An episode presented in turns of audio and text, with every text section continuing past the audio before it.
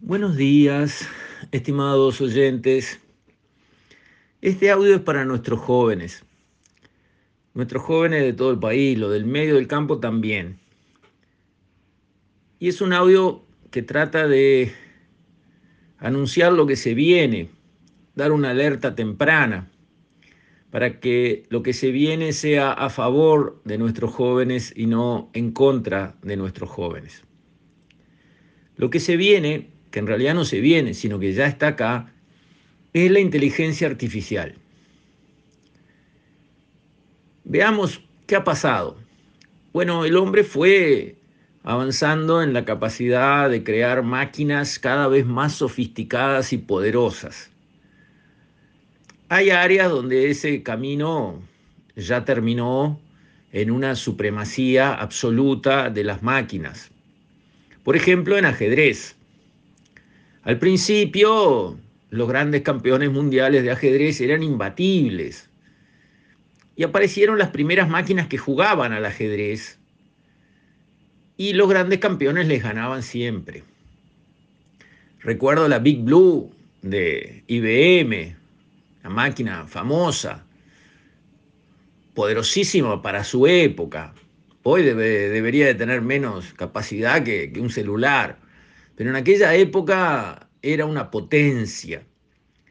Y esas grandes máquinas con los programas de jugar al ajedrez empezaron a alcanzar a los grandes jugadores mundiales de ajedrez, a los grandes maestros, a los genios de todos los tiempos, esos despegados, hasta que llegó un momento en que pasaron a ganarles para siempre a cualquier campeón de ajedrez como es la situación actual. No hay campeón mundial de ajedrez que le pueda ganar un campeonato a estos programas de jugar al ajedrez. ¿Y por qué? Y bueno, porque jugar al ajedrez se trata de planificar jugadas hacia adelante y evaluar resultados alternativos en la cantidad de jugadas que se van desarrollando, porque yo puedo hacer esto o esto. Si hago esto, el contrario puede hacer esto, esto o esto. Y si hago esto otro, el contrario puede hacer aquello otro, lo de más allá o lo de más acá. Y ahí se va abriendo hacia adelante un abanico de posibilidades en el juego que la mente humana puede analizar con limitaciones mientras que este tipo de programas de las máquinas analizan prácticamente sin limitaciones. Entonces, en segundos se ve todo el futuro de lo que puede pasar bajo las diferentes alternativas de juego propio y del contrario, y queda clarísimo el camino que lleva a la victoria, que la máquina lo sigue y gana, siempre.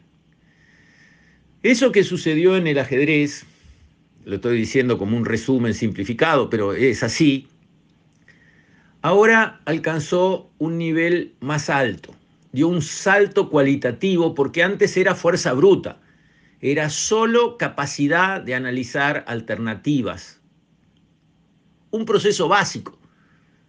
O sea, era capacidad de procesar situaciones mirándolas. Esto puede pasar, sucede tal cosa. Esto otro puede pasar, sucede tal otra cosa. Ahora cambió cualitativamente el escenario y la potencia de las máquinas pasó a otro nivel, con la inteligencia artificial, que es algo distinto que la capacidad de procesamiento. Las computadoras le ganaron a los maestros de ajedrez con capacidad de procesamiento, no con inteligencia artificial. ¿Cuál es la diferencia? ¿Qué es lo que tenemos frente a nosotros? La inteligencia artificial puede aprender. La inteligencia artificial puede crear. Y ahí todo cambió. Y esto es tema del último año. Por ejemplo, está disponible, y como todas estas cosas, una vez que están disponibles, no cuestan nada, una herramienta informática, porque hasta los nombres han cambiado y uno no sabe ni cómo llamar esas cosas, pero digámosle una herramienta informática que se llama Chat GTP.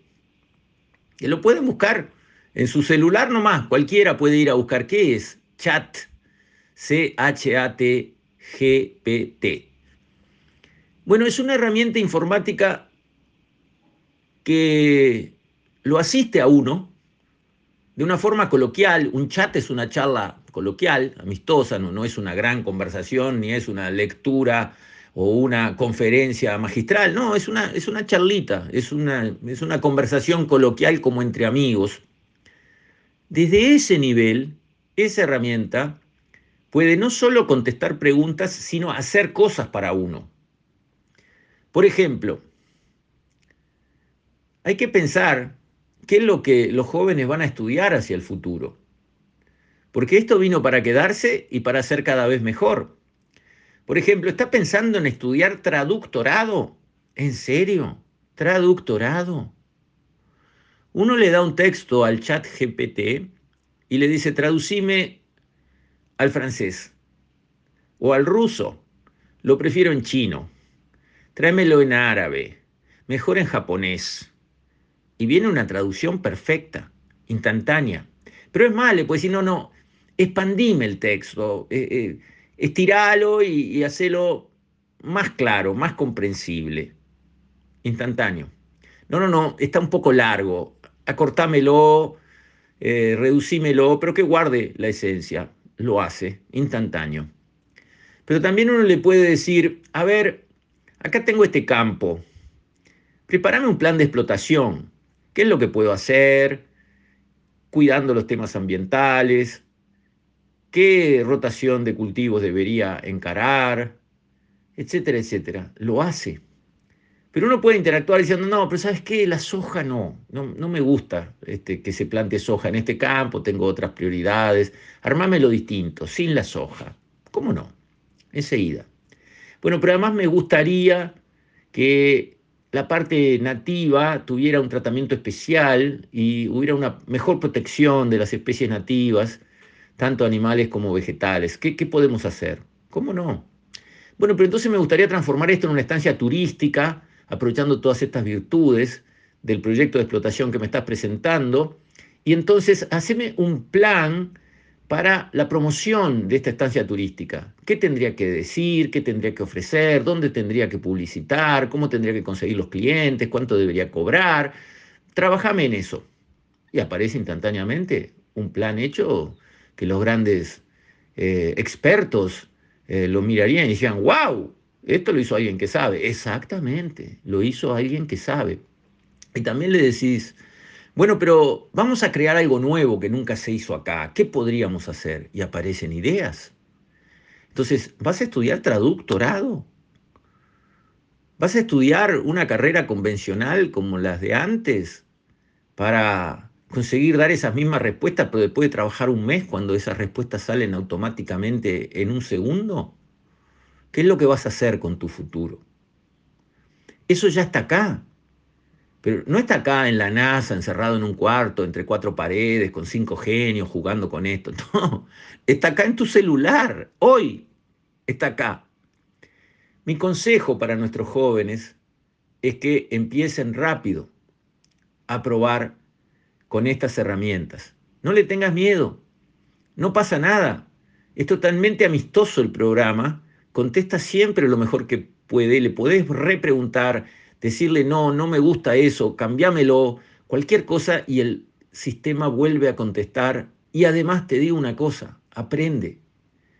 Y aprende y te conoce. Y ve lo que tú preferís. Y la próxima vez que te conteste va a tomar en cuenta lo que le dijiste antes. Fíjate el mundo de posibilidades que se viene. Entonces, hay que tomar en cuenta esta realidad y, hacerlo temprano. Hay que abrirse a este nuevo mundo ahora. Sobre todo si sos joven, si sos un veterano de 70, 80, 90, disfruta de la vida. Ya aprendiste mucho y tenés una gran sabiduría encima, bien por vos. Pero si sos un muchacho joven, cambia rápido la cabeza. Este mundo ya está acá, está disponible para todos. No cuesta nada. Entonces, primero empezá a aprender a usarlo y acompañar los cambios desde adentro de los cambios, no desde afuera de los cambios y menos resistiendo los cambios. Metete adentro de los cambios, empezá a participar, a operar con esto para las cosas más simples de tu vida. Tenés que preparar para eh, tu liceo, tu facultad, un escrito sobre, eh, vamos a decir así, de literatura española, para ver cómo es la evolución de Don Quijote y Sancho Panza a lo largo de toda la obra El Quijote, que, que tenés que hacer eso, te lo pidieron en literatura, perfecto. Hacerle la pregunta a ChatGPT y mirá que te contesta e inspirate en eso, porque va a venir un análisis mostrando cómo los dos personajes se fueron cambiando mutuamente. El Quijote, que arrancaba como puros ideales y nada de cosa práctica, fue evolucionando en base a todos los comentarios y las experiencias con Sancho hacia una persona mucho más práctica y con los pies en la tierra. Mientras que Sancho, que arrancó como una persona que se preocupaba día por día, ¿qué comemos hoy? La cosa más simple del mundo, fue elevándose en cuanto a su concepción de la vida hacia umbrales mucho más elevados. Cuando terminó siendo gobernador de la ínsula de Barataria, bueno, te va a hacer chat GPT un análisis de toda esa evolución con conocimientos de literatura sofisticados y profundos y una capacidad de análisis espectacular. Y lo vas a tener de ahora para dentro de tres segundos. Mucho más profundo, mucho más serio, mucho más inteligente que lo que podías encontrar por cualquier lado en base a leer y romperte el alma durante dos semanas. Esto es así. Esto es real. Esto está pasando hoy en todos lados. Como dije, no en una universidad de punta entre cuatro genios. No, está en tu celular. Lo podés abrir ahora. Podés practicar ya mismo. Podés empezar a usar hoy.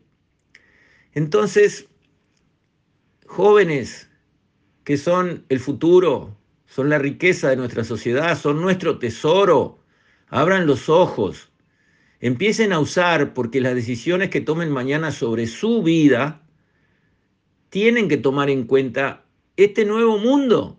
El mundo cambió y nunca más va a volver a ser como era en la época de sus padres o de sus abuelos.